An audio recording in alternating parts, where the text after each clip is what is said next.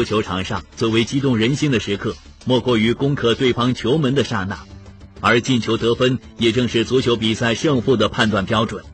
于是，担负着攻城拔寨重任的前锋们就成为球场上的焦点人物。他们在球门前的头顶脚踢，甚至其他的超常规动作，都可能会改变比赛的局势。本期档案揭秘，接下来为您讲述的是足球历史上杰出前锋的故事。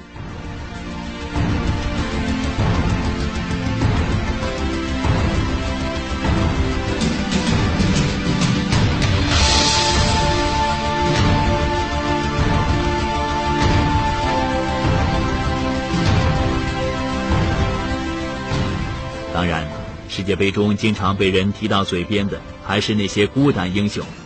一九五八年，瑞典世界杯季军法国队球员方丹在当届杯赛一共打入十三个进球，这一纪录至今无人能破。不过，世界杯历史上进球最多的人可不是他。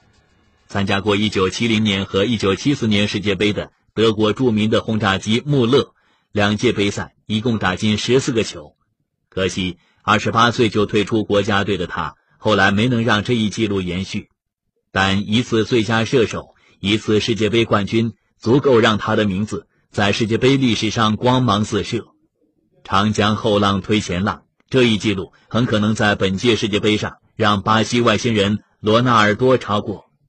即将第四次参加世界杯的罗纳尔多，目前在世界杯决赛阶段一共收获十二个进球。在前锋群体中一览众山小，甚至只需要某场小组赛中的一个帽子戏法。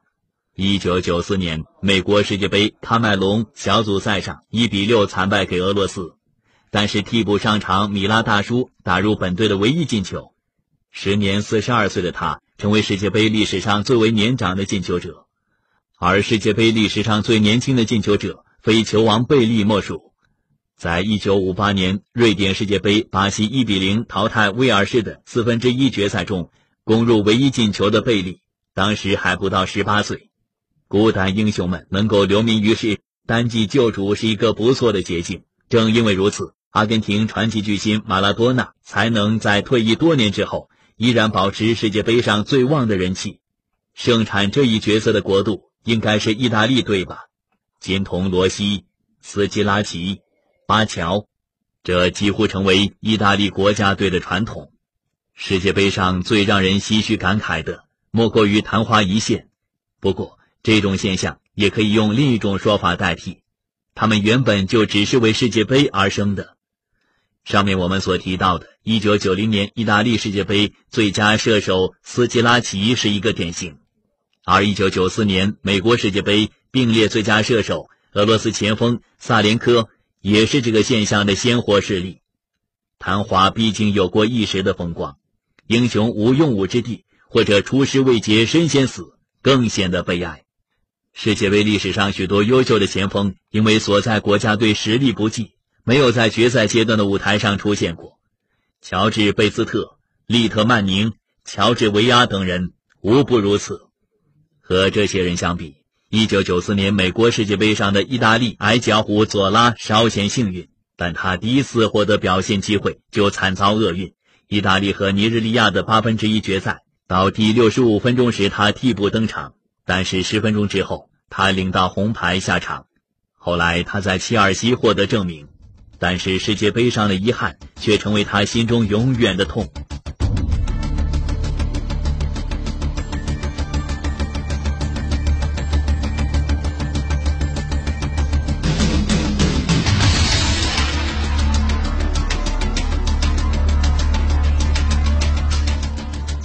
足球场上最为激动人心的时刻，莫过于攻克对方球门的刹那，而进球得分也正是足球比赛胜负的判断标准。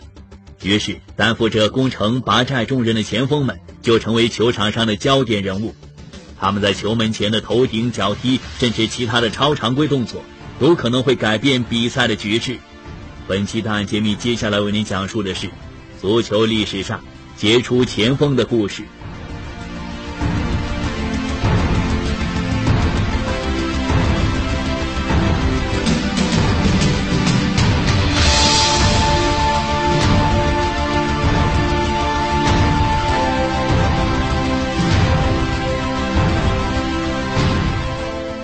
说到足球，就不得不提到一个人的名字，那就是球王贝利。在贝利的足球生涯当中，共踢了一千三百六十三场正式比赛，打进了一千二百八十一个进球，这是有官方记载情况下的历史最高纪录。其中，贝利六次在一场比赛中打进五球，三十次单场进四球，九十二次上演帽子戏法。在一九六四年对博塔夫哥的比赛当中，他更是一场打进八球，在一年当中进球过百，对贝利来说不是难事儿。一九五八年，十七岁时就在各项赛事进球加起来达到一百三十九个。随后的一九五九年，他打进一百二十七个球。一九六一年，攻入了一百一十个球。不过，贝利只是一个昵称，他的全名叫做。埃德森·阿兰蒂斯·多纳西蒙托，贝利这个名字，在他小时候的街头足球生涯就被小伙伴们开始叫起来。一九四零年十月三十日，贝利出生于巴西的特勒克拉索尼镇一个贫寒的职业足球运动员家庭。他的父亲唐丁奥是一个职业足球运动员，所以贝利自小就受到足球运动的熏陶。由于父亲的足球生涯并不成功。母亲不希望贝利重走父亲的路，但是这并不能阻挡儿子对于足球的追求。十岁的时候，贝利和伙伴们自组九月七日街道俱乐部，主要在小镇街头踢球，同时还靠擦皮鞋给家里挣钱。两年之后，贝利的潜力被著名教练布利多发现，来到了圣保罗州的保卢竞技队。这个孩子将会成为世界上最伟大的球员。布里多这样评价他：在这里踢了三年球之后，十五岁的贝利加盟巴西老牌劲旅桑托斯队。贝利首次代表桑托斯队出战，在对科林西安队的处子秀中破门。当时他差一个月才十六岁，从此球王一发不可收，开始了辉煌的职业生涯。贝利帮助桑托斯队夺得十二次巴西圣保罗联赛冠军，五次全国冠军。两次南美足球锦标赛冠军和两次洲际杯赛冠军，凭借优异的发挥，不满十七岁的贝利破格入选巴西国家队。一九五八年，贝利第一次参加世界杯，其中有两个镜头已经成为永恒。一个是贝利在决赛中挑过一名防守队员，凌空劲射得分，被戏耍的瑞典后卫佩尔林后来说，当时看到如此精彩的进球。他自己都情不自禁的想上前去祝贺贝利。另外一个镜头就是夺冠之后，贝利趴在队友迪迪的肩膀上动情哭泣。决赛那天，贝利只有十七岁零二百三十九天，这也创造了世界杯决赛参赛以及进球队员的最年轻纪录。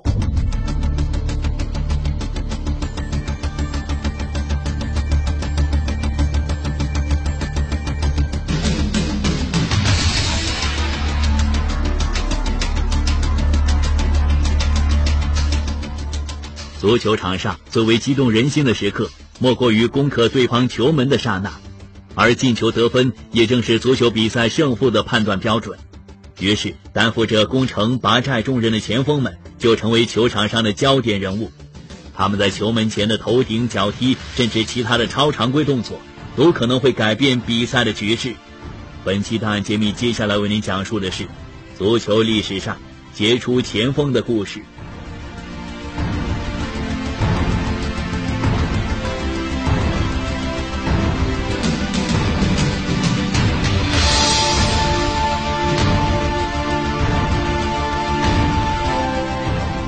一九六二年，贝利和他的巴西队来到了智利。不过，在这一年的世界杯上，贝利并不如意。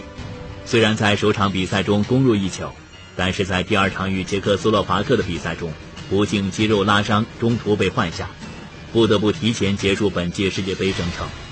一九六六年的世界杯对于巴西队和贝利来说都是一场噩梦。在首战中，巴西二比零击败保加利亚。第二场比赛，由于贝利没有上场，巴西队遗憾的1比3输给了匈牙利。